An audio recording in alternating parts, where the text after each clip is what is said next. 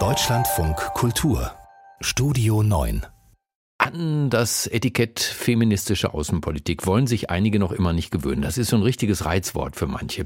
Finde ich komisch, weil es sollte doch eigentlich selbstverständlich sein, die Rechte von Frauen weltweit mitzudenken und einzufordern. So macht das jetzt auch Bundesfrauenminister Lisa Paus. Die Grünen-Politikerin hat vor den Vereinten Nationen in New York aufgerufen zum Kampf gegen digitalen Sexismus. Antje Passenheim. Die feministische Außenpolitik ist da, jetzt braucht es eine Ära des digitalen Feminismus, fordert Bundesfamilienministerin Lisa Paus auf der Sitzung der Frauenrechtskommission in der Generalversammlung der Vereinten Nationen. We are talking about AI systems that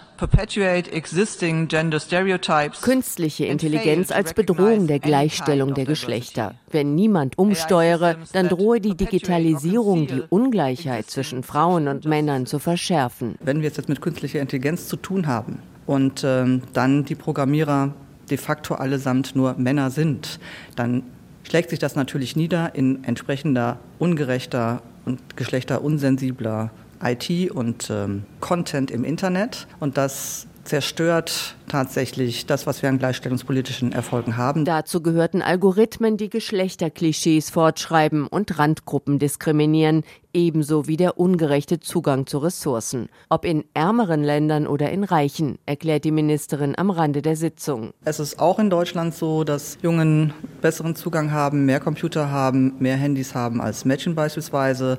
Das ganze Thema ähm, gleiche Rechte. Wir erleben es, dass äh, gerade im Internet Mädchen und Frauen stärker Hate Speech und so weiter ausgesetzt sind. Künstliche Intelligenz lasse sich nicht aufhalten. Deswegen seien alle gut beraten, das Internet so zu gestalten, dass es frei von Diskriminierung und geschlechtergerecht sei, plädiert die deutsche Ministerin vor den Frauenrechtlerinnen und Politikerinnen aus der ganzen Welt. Zum Beispiel, indem wir die Zahl der Frauen in digitalen Berufen steigern. In diesem Jahr werden allein in Deutschland über 200 Milliarden Euro im digitalen Bereich erwirtschaftet, doch lediglich 17 Prozent der Arbeitskräfte sind Frauen. But women are making up to only 17 percent.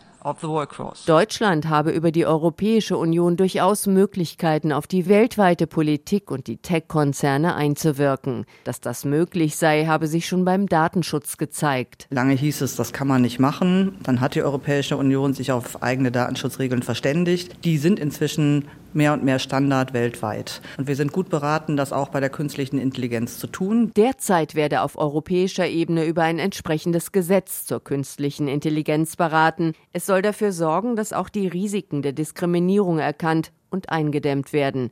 Damit sollen auch Tech-Unternehmen in die Pflicht genommen werden, erklärte Paus vor Journalisten in New York. Das Gesetz sehe auch Geldstrafen bei Verstößen vor.